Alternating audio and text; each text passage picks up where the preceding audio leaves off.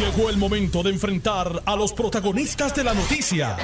Esto es el podcast de En Caliente con Carmen Joven. Buenas tardes y muchísimas gracias por la sintonía. Gracias a Dios que es viernes. Reunión con amigos y familiares está indicado. Recreación, hace tiempo para divertirse. Si va para las fiestas de la calle San Sebastián, con muchas precauciones porque está choreto el COVID y la influenza. Los hospitales están que ya no dan abasto y ahora con esta situación en centro médico, mire, mejor es evitar si- situaciones comprometedoras. Si va, coma con moderación y beba con moderación, o mejor no beba si no tiene un conductor designado. Viernes de, de risas, porque la risa es la sal de la vida, y viernes de renovación. Hoy yo tuve mi cita médica, chequeíto, porque hay que chequear el organismo, ¿verdad? Aunque uno sea así joven, de 35 años, de todos modos uno tiene que chequearse.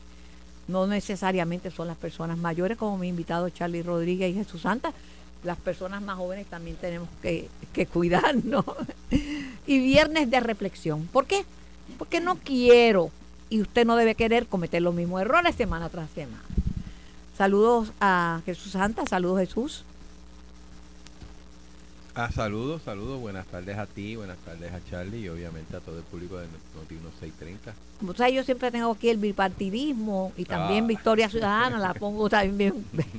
Eh, Betito, eh, lo saludé hace un ratito, me entregó un ejemplar de su de, del libro que va a publicar, que, que este es un- una recolección o una colección de sus columnas. Está con nosotros eh, Jesús Santa, presidente de la Comisión de Hacienda, tengo muchos temas fiscales que, que preguntar, todo tiene que ver con los asuntos fiscales. Eh, representante popular. Tengo al expresidente del Senado de Puerto Rico y presidente del Partido Demócrata, que es noticia el Partido Demócrata de hoy y el Partido Republicano, porque están haciendo unos reclamos ante la Comisión Estatal de Elecciones. El licenciado Charlie Rodríguez. Saludos, Charlie. Saludos, Carmen. Un placer estar contigo. Un placer estar también con Jesús Santa, con todos los amigos Noti1. Y qué bueno que ya estás de regreso.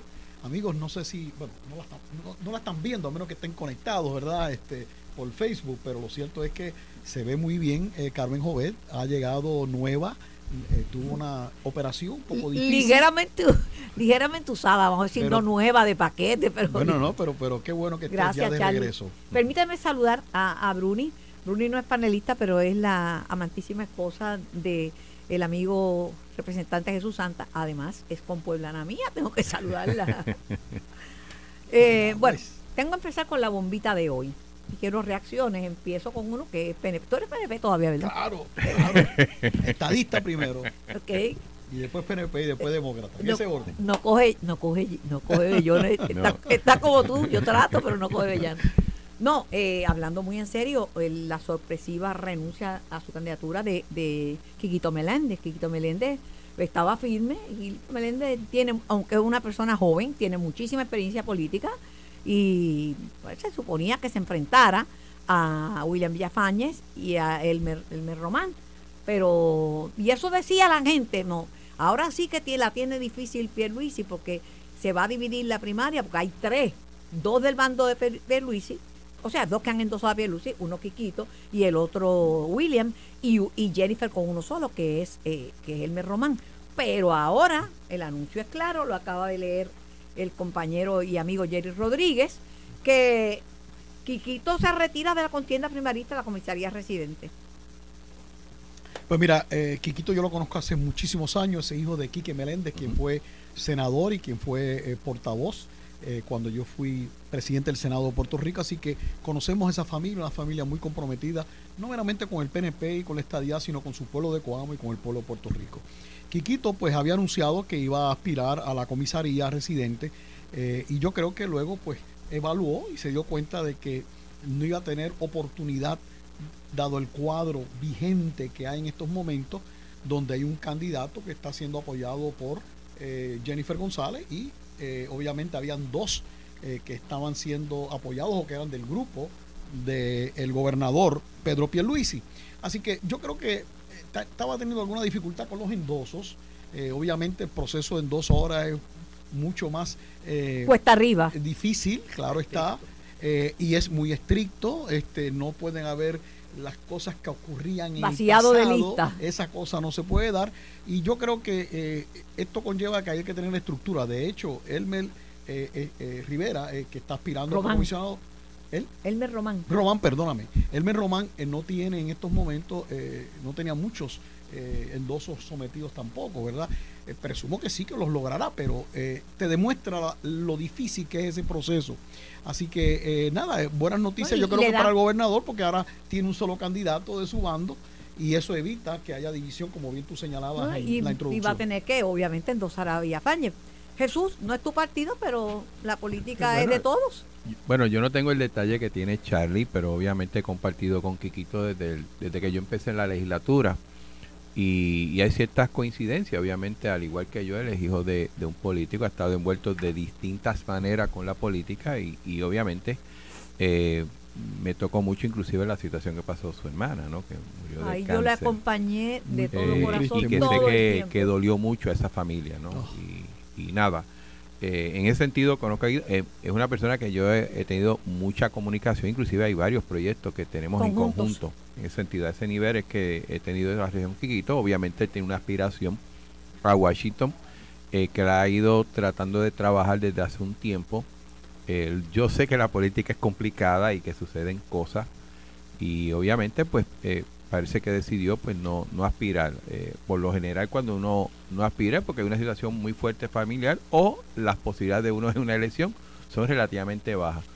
La única situación que yo veo aquí es que el PNP pi- pierde un talento que pudo haber aspirado a otras posiciones y que pues ahora pues se queda en el aire, porque una vez tú decides no aspirar a esa posición, pues eh, a- por lo menos a nivel de, de un cargo público electivo, Pero hay dos formas de quedarte en el aire.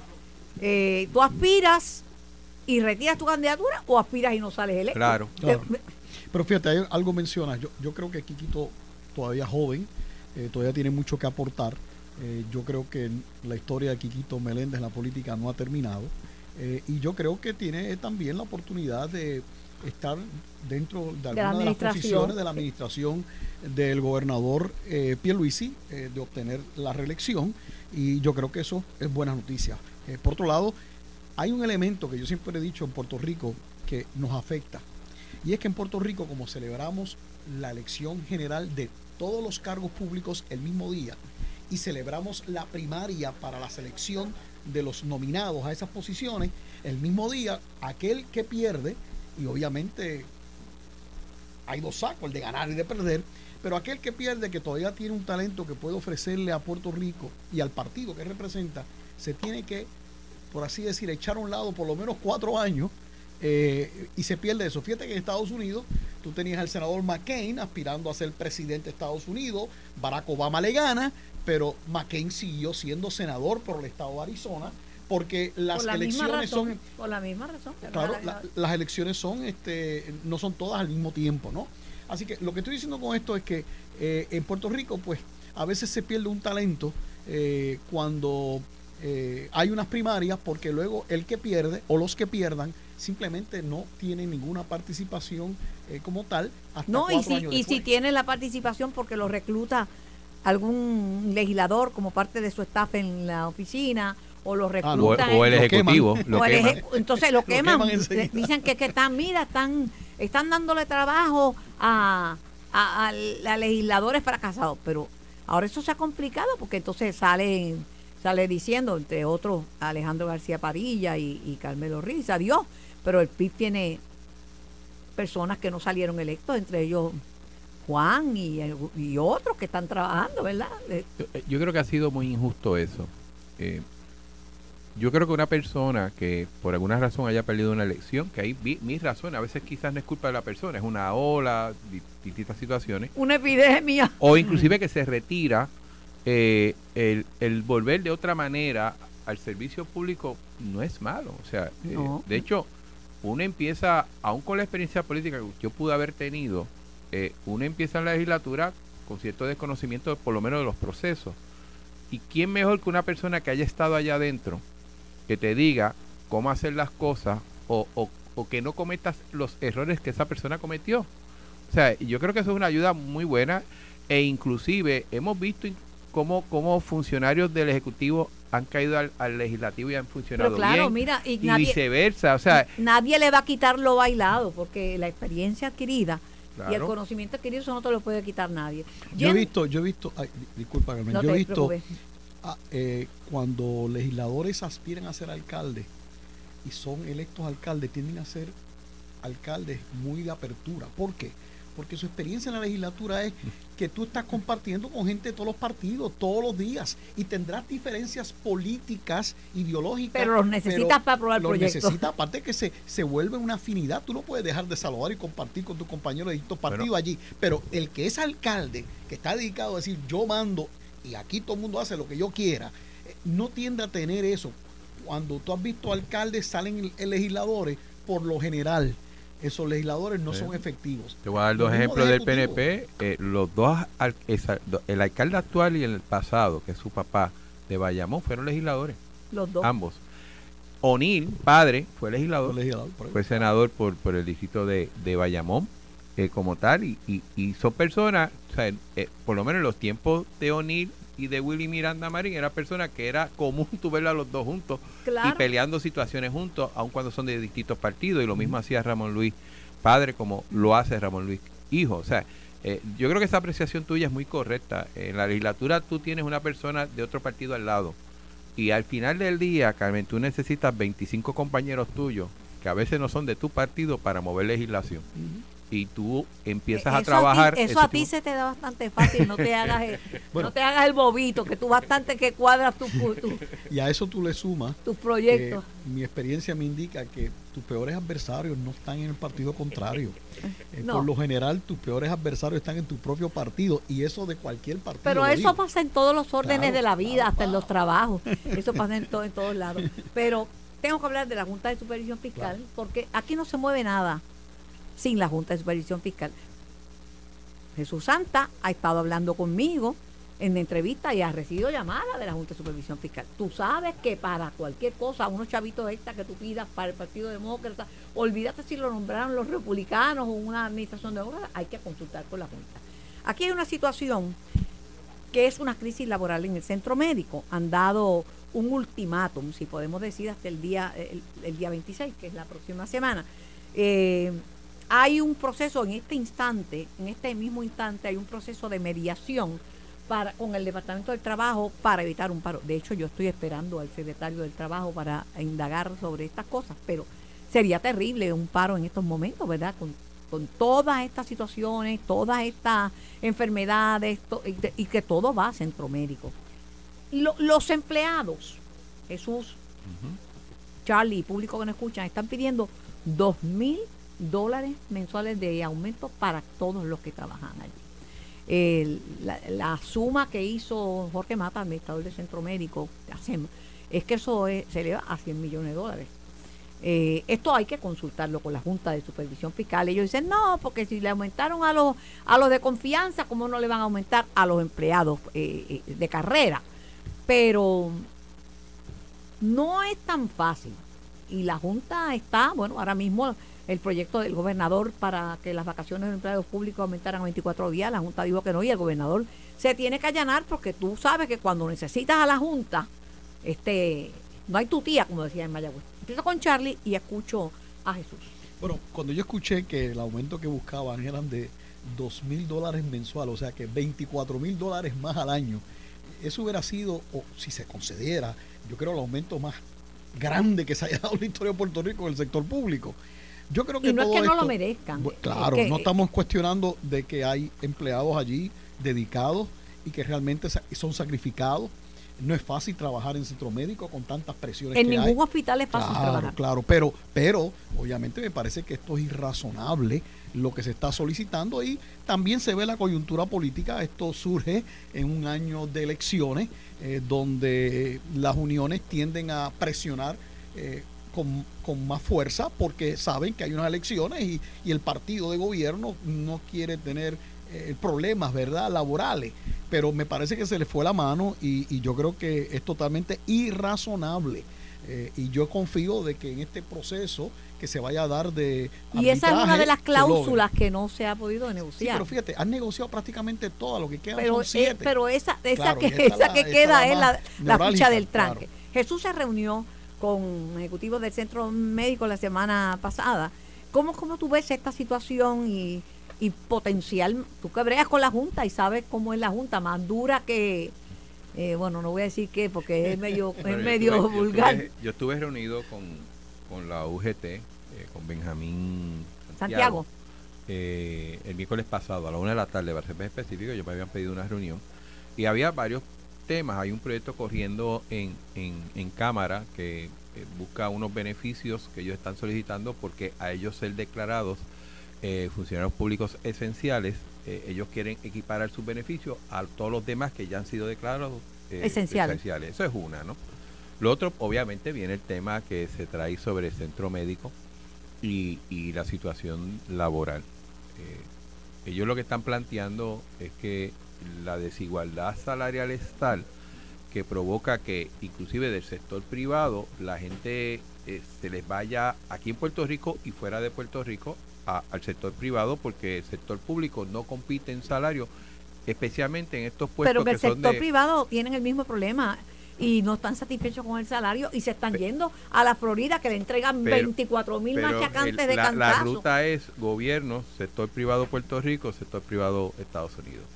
Ese, eso es un- y obviamente es algo que hay que trabajar, porque eh, obviamente eh, eso crea un disloque Lo en la operación. entiendo, Jesús, pero, pero como dicen, perdón la interrupción, como dicen en la calle, vulgarmente, de cantazo 24 por mil. ahí voy, por ahí voy. Lo que estoy tratando de explicar es la posición de ellos. Al irse gente, entonces tú te quedas con menos personal y empiezas a doblar turnos. Entonces, al tú doblar turnos, haces más carga por más o menos el mismo salario, aunque algunos tienen cierto tipo de beneficio por overtime.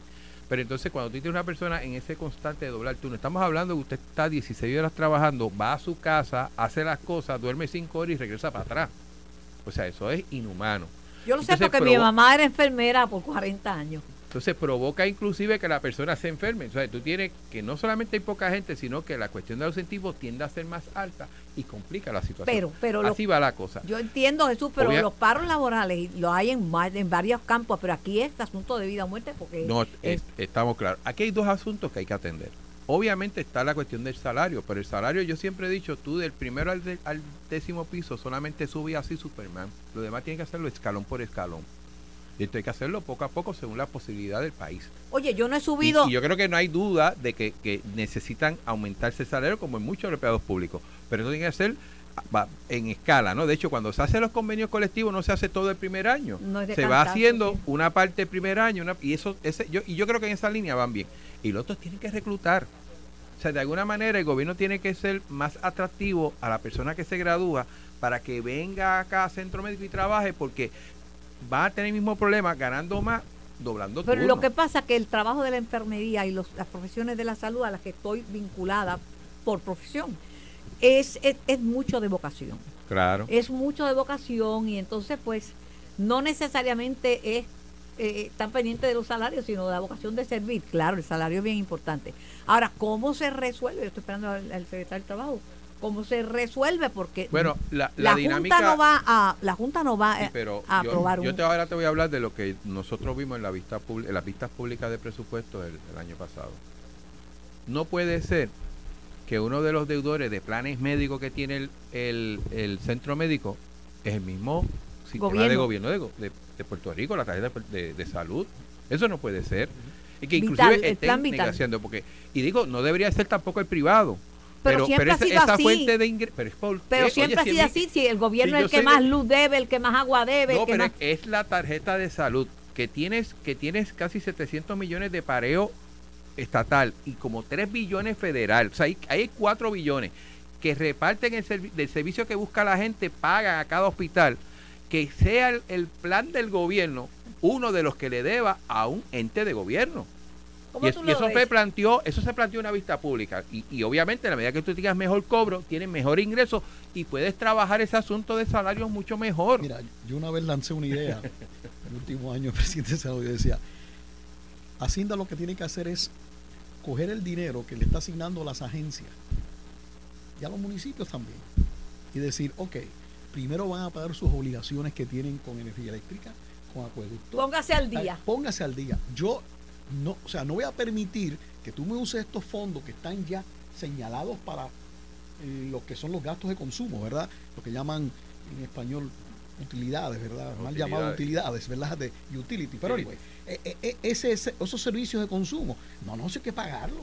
O sea, y yo decía, lo tienes que saber soltar. Claro, muchas, ah, no, pero le quita flexibilidad a las agencias de gobierno. No, no, no. Lo que le quito es esa manía de estar endeudándose a pesar que tienen el dinero presupuestado, porque entonces empiezan a hacer las transferencias para otros asuntos que no creo que sean tan Si, importantes compara- como cumplir con su si obligación. comparásemos centro médico, no hay comparación posible, lo digo en un tono eh, irónico, con la vida en un condominio le cortaban el agua y la luz. Claro. Le cortaban el agua y la luz. Entonces, no- eh, no- el, el- el gran, la gran situación del centro médico es que es el centro de salud más avanzado, terciario. donde aquello que no es viable económicamente en un hospital privado se hace allí, donde recoge una gran población no solamente de gente indigente. de todo el mundo. O sea, yo me traté en el cardiovascular con plan médico y todo, porque es el mejor servicio que se da. Claro. Y yo creo que es algo que quizás por naturaleza que, que se quedó como quiere el gobierno, hay que manejarlo, pero, pero tiene otros retos. Y estoy hablando del plan médico de- de- del gobierno. En los privados te aguantan el pago, después de dos años te dicen, mira, yo te debo 30 millones, tenemos estas diferencias, pero si, si cuadramos esto, te doy 20. Entonces, eh, te ante- quedas atrás por tener 10. la soga en el cuello, pelo, como dice la gente. ¿lo ¿sabes? Pero te Eh, queda eh, atrás y por esas 10. cosas hay que trabajarlas. Y eso, y eso surgió en las vistas públicas, cuando traemos al sector de salud en la vista pública de presupuesto. Antes de irnos a la pausa, corto de una reacción de ambos invitados, de Jesús Santa, presidente de la Comisión de Hacienda, y del presidente del Partido Demócrata, expresidente del Senado, Charlie Rodríguez. Johnny Méndez tiene una idea de que como Hacienda, estando pared y sin estar pared, siempre se la echa de que las arcas están bollantes, de que han recogido un montón que del surplus, de lo que les, lo que tiene de más Hacienda, que vaya al bolsillo de la gente. A mí me gusta la idea, yo no sé si es viable, pero que lo repartan todo el, el- lo que le sobra a Hacienda, como le falta al bolsillo de la gente, que se lo, que se lo, que se lo pase. ¿Qué tú crees, Charlie? Suena bien, lo que pasa es que, mira, en la administración de gobierno siempre hay unas áreas que no se atienden de la forma mejor porque no hay el presupuesto. Eh, yo me acuerdo Carly, eh, la que era secretaria de Soci- Servicios Sociales, ahora familia, Cali Rivera, la la esposa, de, de, de Jaime Rivera Dueño. Rivera Dueño. eh, eh, Cali Rodríguez, eh, exacto. Ella, el problema, ella venía a mi oficina a veces y era llorando porque el Departamento de Familia tiene tantas obligaciones de ley, tanta necesidad que tiene de impartir, que no tiene los recursos. Y yo cada vez que sobraba algún chavito por un lado, yo lo que hacía era, se lo asignábamos a familia. O sea, lo que estoy tratando con esto es que cuando hay un sobrante, eh, alegado sobrante, eh, yo siempre digo, bueno, pues está la cosa mal manejada porque en el gobierno siempre hay Faltante, necesidades. O la sociedad, nuestra gente siempre tiene En, necesidades. en vez de sobrante hay faltante. Sí, exacto. Así que yo, yo francamente, la idea suena bien, pero por otro lado yo creo que lo que deberían hacer entonces es tratar de reforzar aquellas áreas que normalmente no están eh, ¿verdad? Este, favorecidas en la distribución de presupuestos. Y yo miraría mucho al Departamento de la Familia, porque somos tan dados a criticar al Departamento de la Familia que si no cumple con esto, cumple lo otro, pero no tiene los recursos. Pero- pues entonces vamos a darle los pero, la- recursos. pero a mí yo no, te- no puedo cogerle pena al gobierno porque el no gobierno al tiene no no, no, no es que, que- que esos chavos es que pagamos el IBU más alto del continente y las contribuciones las tasas contributivas están bien altas porque Trump tu amigo Trump hasta las bajó para corporaciones Válgame y para Dios. individuos en Estados Unidos Pero espérate, a- a- a- a- brevemente. Lo brevemente. picaste, lo Mira, no, picaste, brevemente, ¿viste? lo que te voy a decir es lo siguiente. Yo tengo una opinión parecida a lo que tú señalas. Por ejemplo, yo soy el autor de la ley del seguro obligatorio de vehículos motor. Ujú. Entonces, a mí me remolesta eh, ver que los gobiernos vienen, y esto lo empezó Sila, que cuando necesitaba chavo, ah, pues vamos a quitarle los dineros a la ACA de- a- no, en este caso No, fue, la- bueno, le hicieron acá, pero esta vez también fue a la, a la asociación de suscripción conjunta. Conjunta, y yo decía, espérate un momentito, esos son unos seguros que yo pago.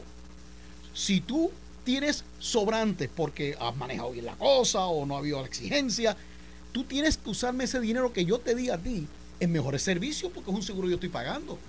Esto no es un impuesto del gobierno para que entonces el gobierno coja chavo de eso y lo use como una tarjetita este, ATH para sacar dinero este, para cuadrar su presupuesto. Y yo siempre estuve en contra de eso porque la el concepto del seguro obligatorio es un concepto de que es un seguro aprobado por el Estado, por el gobierno, pero es un seguro que se maneja privadamente, dirigido por una asociación de un punto. conjunta. Antes de irnos a la pausa, ¿tú cómo lo ves? Bueno, aquí hay Me dos- vas a complacerse. Aquí hay dos áreas. Eh, una es lo que tú no utilizas, que entonces eso es un mal manejo del presupuesto, o una equivocación cuando uno hace el presupuesto que tiene que ajustar. Y que es un dinero disponible que tienes para hacer muchas cosas. En- En ese, ese dinero sobrante del presupuesto, de que yo te di 100 millones y gastaste 80 y 20 sueltos por ahí, uno pudiera pensarlo. El otro, que es el que yo recaudé más de lo que yo pensaba recaudar. Yo dije que iba a recaudar mil millones, recaudé mil doscientos millones. Esos 200 millones no es que se quedan en el aire, es que con el plan de ajuste de deuda, en un dictamen del tribunal, ya hay cierta repartición. Eso sí, hay una parte que va para los pensionados, hay otra parte que va Pero para los lo que sugiere Johnny no es fiable. De la parte que va al gobierno, sí, pero va a depender obviamente de cuánto sobre o no. Y entonces tú tienes otro punto. Tú tienes mil necesidades que te llegan a la ¿Me, legislatura. me puedes contestar algo sí o no? Porque me tengo que ir a la pausa. de La- que es posible, sí. Bueno, ok. Otra pregunta, cortita, ¿sí o no? Este, te pregunto, ¿tú crees que Hacienda va a funcionar mejor con Paquito Pareja o sin Paquito Pareja? Bueno, yo quisiera decir que va a funcionar bien porque él estableció No me le tires la toalla programas adecuados para que puedan continuar los demás, así que yo creo que Pero- Mira, no hay duda alguna que Francisco, y tú sabes la relación que yo tengo con Francisco, ha hecho un buen trabajo y lo he dicho públicamente. Excelente. Eh, obviamente la otra persona me comuniqué esta semana con él y vamos a sentarnos a hablar.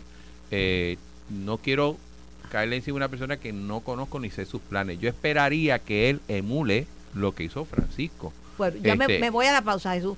Yo creo, y voy a darte mi opinión, yo lo que creo es que dicen que en año electoral empieza la gente en estampida a irse porque por si acaso, si Colín cuela, ¿verdad? Y como si tienen oportunidad en la empresa privada, dicen, espérate, espérate que yo tengo un break en la empresa privada. Y eso pasa. Estás escuchando el podcast de En Caliente con Carmen Jovet de Noti1630. Hablábamos hace un momentito de la crisis en el sector médico, la negociación que está en estos momentos vigente el, con el apoyo del Departamento del Trabajo y los negociadores, que son gente que se dedican a eso, a mediar en conflictos.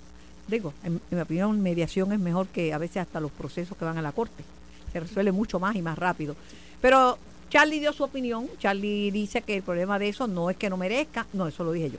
Entonces merecen el dinero, pero que 24 mil pesos de cantazo, ¿verdad? Tiene un impacto fiscal grande, según Jorge Mata, de 100 millones, y no necesariamente la, Ju- la Junta lo ve con buenos ojos. Jesús dice que se reunió con la gente de, Centro Médico y que en efecto hay cláusulas que se pueden resolver que están agotados por el exceso de trabajo y por estar doblando turnos y que muchos podrían optar por irse y no podemos darnos el lujo de perder empleados de la salud. Lo dice una que acaba de salir de un hospital después de un mes. Está enfermo. Pero que, ye- como me estaba escuchando, se apareció en el programa el secretario del Departamento del Trabajo. Saludos, un placer tenerlo. No, gracias por la invitación, buenas tardes y qué bueno que estás de vuelta en el programa. A molestar y a, No, y a no. fastidiar. No, no, no, no. ¿Cómo?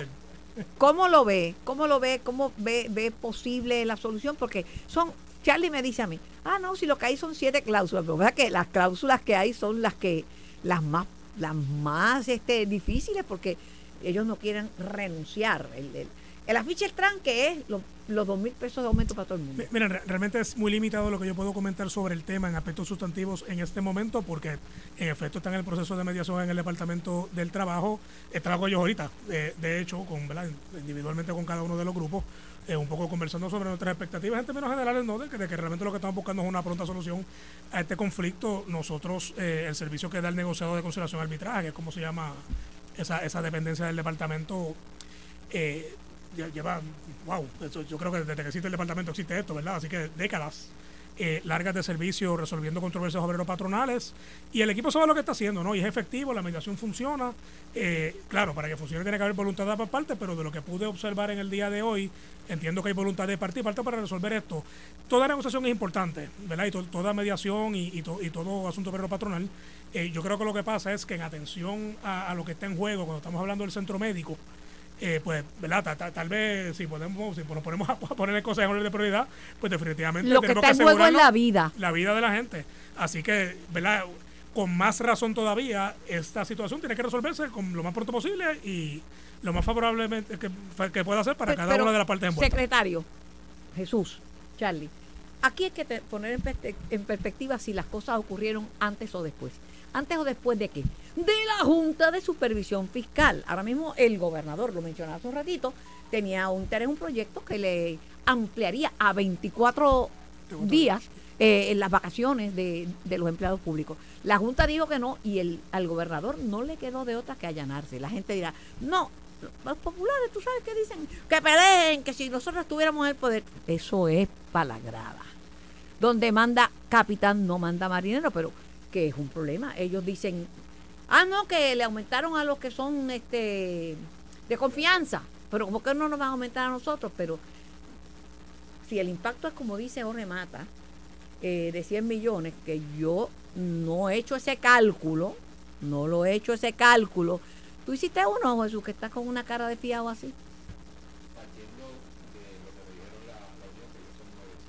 más o menos 900 y pico empleados, ponle mil, a 24 mil, son 24 millones por año, sin quitar obviamente eh, seguro social y ese tipo de cosas. Pero eso, eso no me llega, eso no me llega a 100, por lo menos anual, partiendo de mil empleados, Bueno, que creo que el número está por ahí. Pero lo que ocurre también es que eso tiene un efecto dominó, ¿verdad?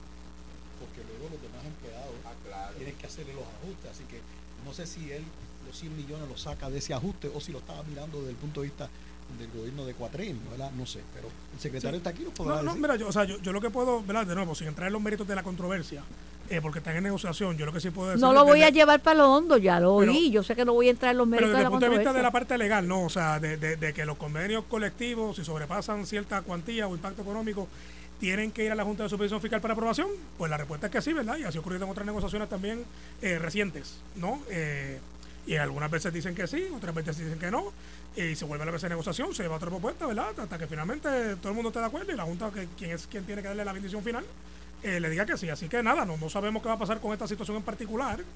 Eh, pero la expectativa, de nuevo, es que la parte pueda llegar a un acuerdo razonable lo más pronto posible y que la Junta lo valide. Claro, la, la validez, cuán rápido o, o- o si la Junta lo va a hacer o no, pues va a depender de los términos que en efecto se negocian. Bueno, lo veo optimista. Ojalá. Ojalá significa si Alá quiere. Nosotros incorporamos la frase eh, al castellano y, lo tradujimos como si Dios quiere. Pero ojalá si Alá quiere. Pues yo, si Dios quiere, que lleguen a un acuerdo. Porque es, es importante para todos. Eso es lo, lo más que deseo. Sí, mira, estoy optimista por, por lo- ¿verdad? dos razones. Por, por lo que ya mencioné de que los vi eh, en, en ánimo de, de sentarse en la mesa y negociar.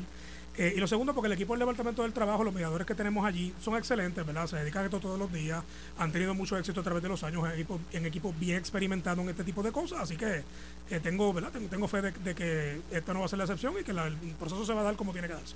Si fuera una huelga, está señalada para cuándo. 26. El 26 de enero, si mal no recuerdo. sí. Pocos días, pero yo espero que sí que se logre un acuerdo. Ah. No es conveniente para ninguna de las partes que esto ocurra. Hablando la gente pueblo. se entiende. Yo espero que en ánimo. Tú tienes cara como de fiado. ¿Tú no estás de acuerdo? No, yo, yo creo que yo creo que ellos van a lograr un acuerdo y, y yo creo que en términos generales todo el mundo está consciente de la necesidad de tener aquí en Puerto Rico los profesionales de la salud Todo el mundo. y voy más lejos y no quiero hablar por la junta la junta está consciente que los salarios son muy bajos aquí yo creo que hay que concentrarse de dónde sale el dinero y cuál tiene que ser la distribución de dinero, o sea, cuánto debe ser el aumento, porque si una cosa hemos peleado con la Junta, y yo creo que hasta cierto punto tiene razón, que no puede ser por capricho mío que te voy a dar 100 pesos a ti y 50 al otro. Tiene que haber un mecanismo que en un momento dado se pensó que era un plan de clasificación y retribución, donde tú de una forma científica puedas indicarle a cada plaza cuánto debería ser un aumento razonable y que esté acorde con lo que es el mercado laboral de Puerto Rico. En esencia es eso. Yo sé que hay otras cláusulas más, pero la más difícil es la económica. Claro. Eh, un poco aclarando de los 100 millones de mata, yo estoy planteando lo de salariar y lo que dice Charlie eh, es importante. O sea, cuando tú subas un grupo, tienes que subirle a otro. Pero yo posiblemente le está cubriendo todo lo que cuesta la negociación. O sea, que hay otro tipo de beneficio que cuando tú sumas y restas, planes médicos, etcétera, etcétera, etcétera, también cuesta. O sea, que quizás el número de él no es ser. solamente a la Los parte salarios. salarial, Sí, correcto. sí. Hay que hacer gusto. Secretario, eh, tengo otro tema. Y yo soy optimista también. Yo espero que esto se pueda resolver. Ahí sé cómo se trabaja en los hospitales. He representado hospitales. Además que mi mamá perdió la vida en un hospital prácticamente. A los 38 años le dio el primer infarto. Enfermera. Sí, señor. Sí, señor. Eh, usted ha estado en los últimos días hablando de los empleados remotos que no serán cobijados por las leyes locales. Yo creo en el trabajo remoto, ¿verdad? Porque el mundo cambió. Y hay gente trabajando remoto en agencias federales. En, pues aquí uno lo llaman y, y- y uno dice, sí, no, pero mira, es Carmen Jovet. Y me dice, ¿pero qué Carmen Jovet? Y yo digo, usted no es de aquí. No, no, yo estoy desde México. Pues están gente trabajando de diferentes. A mí me atendió gente en el caso de la telefonía desde la India. Pues en Puerto Rico, quizás por la pandemia y los cambios que ha habido, como que se ha eh, popularizado el, el trabajo remoto. Cuando usted dice que, que las leyes no serán cobijadas por leyes locales, ¿es si la empresa no tiene operaciones en la isla o, o en qué Eh, Sí, circunstancias? sí, sí, mira, e- eso es correcto, y eso desde el punto de vista contributivo y un poquito de contexto. Eh, Esta ley 27 de 2024 que se firmó hace dos días es la, la segunda parte o, o la parte que todavía hacía falta luego de que se promulgó la ley 52 de 2022, que entre otras cosas importantísimas que no voy a discutir ahora, también tocaba el tema de trabajo remoto y el tratamiento eh, contributivo o, o tratamiento especial más bien, porque realmente lo que, está- lo, lo que desde el punto de vista contributivo lo que Era, hace era un proyecto- tratamiento contributivo y laboral. Recuerda que en Sí. términos generales lo que se discutió mucho en la legislatura fue de que una compañía cuya matriz es en Maryland, si tenía empleados a distancia aquí en Puerto Rico, se veía obligada a cumplir por esos empleados de las reglas laborales de Puerto Rico. Exacto. Lo que se está diciendo es, no, no, no, no. Si tú eres, tú, tú, tú partes de Maryland, el que tú contrates de acá tiene que cumplir con las regulaciones laborales de Maryland. ¿Y por qué se hace eso? Porque de otra manera, muchas compañías entonces no permitían el tú trabajar a distancia y se los llevaban. Y yo ante eso prefiero que se me queden aquí, Exacto. cobren aquí, paguen contribuciones aquí y vivan aquí. Es, eh, en términos Sí, en, generales, en muchas eso. O sea, el primer proyecto corrigió la parte contributiva, este segundo proyecto corrige la parte laboral, que es lo que quedaba pendiente. Bueno, ¿y cómo se ve el tema que algunos especialistas, estudiosos del mercado laboral dicen que es bueno y es positivo para las partes reducir la jornada laboral a cuatro días? Ya hay países que están haciendo eso. Bueno, ¿verdad? sobre ese tema tenemos que recordar primero que en el sector privado esto ya se puede, esto, cualquier patrón no puede tener una jornada de cuatro días. Eh, en el caso de empleados exentos, eh, se puede acordar con el empleado de los horarios que, que sean y la jornada que sea. Eh, en el, ¿verdad? en términos generales, en el caso de empleados no exentos, la propia ley laboral que tenemos en Puerto Rico permite lo que se conoce como el flexi time, que es que tú puedas acordar una jornada de cuatro días, eh, hasta 10 horas por día, en vez, de, en vez de 5 y 8, que es lo tradicional, sin que tengas que pagar eh, tiempo extra. Eh, eso es sector privado, ¿verdad? Ya en el sector público, que fue lo que salió en la nota de- del vocero en el día de hoy, es un poco más complicado, porque, y no que no se pueda hacer, ¿verdad? Yo creo que el problema es, o, el, o el reto, es asegurarnos que lo que sea que se vaya a hacer, si es que se hace, nos aseguramos que los servicios que nosotros rendimos como gobierno no se interrumpan, no se vean afectados, que el pueblo pueda seguir recibiendo eh, to- todo lo que espera del gobierno. Es eso, ¿verdad? No está ¿cómo- descartado. ¿Cómo lo, cómo lo no haces, está pues? descartado. Eh, no, bueno, por lo, por lo menos desde el punto de vista, ¿verdad? Mi, mi- mi opinión como secretario del trabajo, realmente nosotros eh, no, no, tal vez y como patrono, ¿verdad? En el, en el departamento, porque no, la- esa parte de política pública de, de, de empleos en, en el gobierno no nos toca a nosotros, nosotros manejamos sector privado. Eh, pero no, no, no necesariamente le cierro la puerta, eh, claro, ¿verdad? Eh, esto posiblemente también tenga un impacto fiscal que haya que cuantificar, eso es otra discusión que habría que tal vez eh, discutir con la Junta de Supervis- Supervisión Fiscal, si es que se fuera a hacer esa dinámica de cuatro días, eh, dependiendo de cómo queda la compensación de desempleados. Eh, así que na- nada, o sea, hay que ser cauteloso, ¿no? No, no, no cerraría la puerta del todo, pero hay que hacerlo bien, ¿Y si es que se fuera a hacer. ¿Y esa cara, Charlie? Bueno, lo que pasa es que el gobierno está para darle servicio al pueblo. Y si tú me dices a mí que el gobierno va a operar en vez de cinco días a la semana, o una agencia en vez de cinco va a operar cuatro, pues me estás limitando el servicio como ofrece. Yo quisiera pensar que la gente en Puerto Rico tiene acceso a la internet, eh, pero muchas comunidades todavía no lo hay, a pesar de que el presidente Biden ha asignado Y mucho, adulto dinero para mayor no le mete mano al No, claro, internet. pero por eso te digo a ti que me, me, me preocupa cuando se trata del gobierno Sí, sí. eh, que no vayas a afectar los servicios que se puedan ofrecer a la gente. Eh, teniéndose en, en cuenta y en mente, pues yo creo que sí, cualquier ajuste, bienvenido, pero el gobierno está para servirle al pueblo. La empresa privada tiene otro, otro norte, pero el gobierno está para Sí, servirle. oye, y tal vez podría, nuevo, esto hay que discutirse, sentarse con calma, a ver cómo se hace, eh, pero tal vez podría ser alguna combinación de jornadas de empleados que tú puedas permanecer abierto los cinco días, pero los empleados como tal trabajen cuatro y Creo que así nocturnas, ¿no? el O municipio sea, de Guayanilla. eso, esas Sí, cosas se pueden ajustar, pero. No, Peñuela, creo que fue el que Peñuela. lo hizo Peñuela, pero Sí, creo que había otro también, sí. Pero, que está haciendo de esa manera, Sí. eh, que se dan los servicios los cinco días. Lo que pasa es que hay unos empleados que los empleados están trabajando cuatro. Así que bueno, tra- trae sus En, retos. en la industria, que es el sector que yo vengo, farmacéutico, el, el último patrono que yo tenía, eh, la gente que trabajaba hourly, que era por hora, pago por hora, trabajaba en turno de 12 horas. Eh, en algunas semanas tú trabajabas tres días y otra semana trabajabas cuatro días. Obviamente lograbas en dos semanas las famosas 80 horas, pero, pero tenías esa flexibilidad de tiempo adicional de descanso trabajando 12. Pero es empresa privada, no es Eh, gobierno. hay otras que te trabajan cuatro días, 10 horas, ¿no? Eh, pero lo importante, y, y creo que lo trae Charlie, se da, se da también en la industria privada. Eh, el arreglo laboral que tú logres con tus tus, eh, empleados tiene que ser uno que no menosprecie o no afecte negativamente la operación y el objetivo de esa entidad, sea pública o sea privada. Eso es todo. O sea, no puede ser yo trabajo tres días y se, se fue un día ajuste. Cuidado, a nivel público. Es más, nos quejamos porque a veces los fines de semana hay entidades que deberían de dar función y no las hacen. Imagínate si tú le quitas una. Así que yo creo que en eso estoy con el secretario. Hay que sentarse, hay que ver las alternativas y ser, y sobre todo, y lo traigo porque sé que hay unos grupos por ahí de extremo. Hay que ser razonable. Hay que ser sensato. Sí, oye, y en el gobierno tal vez la- el ajuste es un poco más difícil en el sentido de que, eh, oye, el sector privado tal vez lo intenta mañana, le funcionó chévere, seguimos con esto, no le funcionó, al otro día lo revierte y se acabó el tema. En el gobierno estar dándole para adelante y para atrás a las cosas no es tan fácil. Así que, ¿verdad? Volvemos. Y los cambios no se producen con la misma velocidad. Exacto. Secretario, hay otro tema y con esto lo suelto para que respire. Todavía usted es joven, aguanta pela. No, para eso estamos. Está- aguanta pela, está joven. Este, y estos que no están tan jóvenes también aguantan pela. Pero se ha estado discutiendo y, esto es un tema que no, no termina. Como dice Charlie, un never ending story. Y es el tema de las propinas y los salarios que ganan los meseros. Un- no te rías, tú sabes que ese es un tema que se está discutiendo. Porque la gente dice, mira, y me están es- espetando, porque no es que me están cargando, me están espetando. Me ponen hasta el 18% y el 20% y ponen unos números. Cuando tú vienes a pagar, estás pagando 200, 300, 400 pesos. Por, y entonces dice, bueno, si el patrono no le paga, le paga dos pesos la hora, justo es que la persona pues gane propina. Pero entonces eso no compagina con que la propina es voluntaria.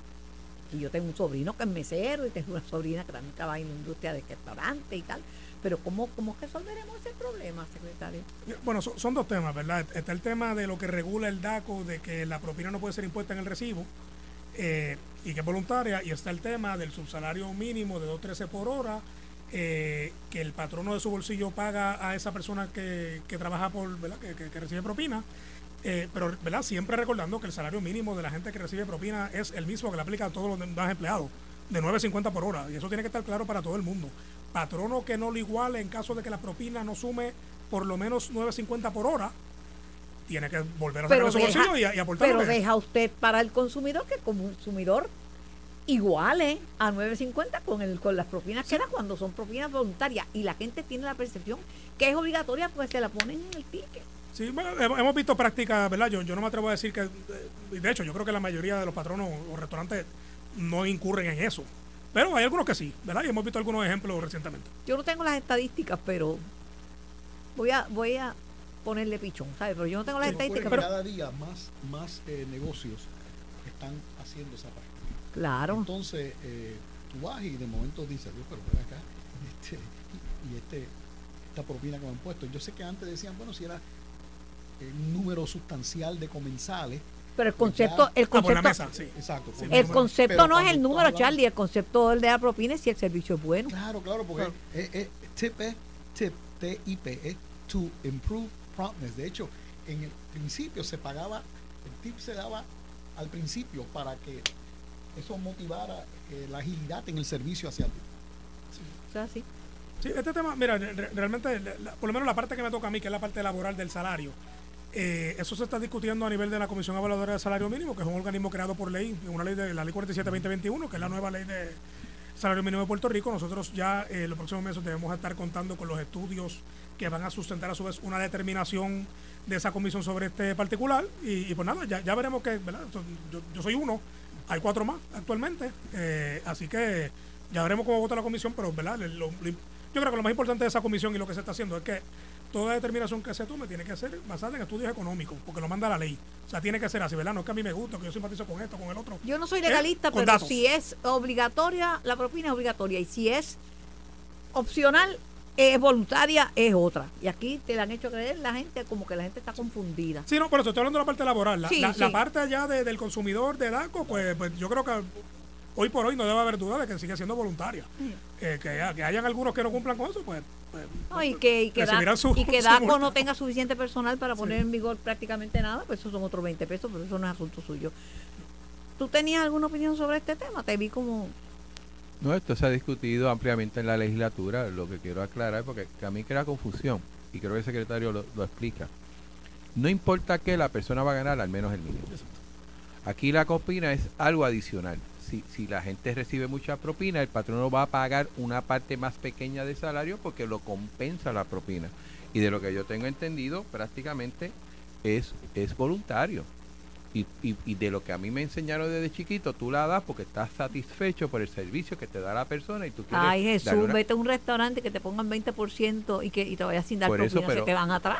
Bueno, lo que ocurre también parece que algunos patronos están motivando eh, esa práctica porque como son ellos los que tienen que eh, igualar eh, o, o- o llevar el salario del, del empleado a 9.50, eh, si las propinas no dan, pues me da la impresión que son algunos patronos que están forzando eh, porque de esa manera no tienen que ellos que pagar. Eh, yo creo que DACO sí debe intervenir, yo creo que debe ser voluntario eh, y debe estar claro de que todo empleado va a recibir, como bien ha dicho eh, eh, Jesús Santa, va a recibir su salario mínimo federal o mínimo local, en este caso, eh, al año, eh, a la hora de 9.50. Así que ese es lo fundamental. Secretario, gracias por la visita. a la orden siempre. No cogió ni un bolazo, ni salió achichonado ni nada. Yo, yo estoy suave. Yo estoy tranquila, yo estoy tranquila, yo, yo no, no doy cantazo. Esto fue el podcast de En Caliente con Carmen Jovet de Noti1630. Dale play a tu podcast favorito a través de Apple Podcasts, Spotify, Google Podcasts, Stitcher y notiuno.com.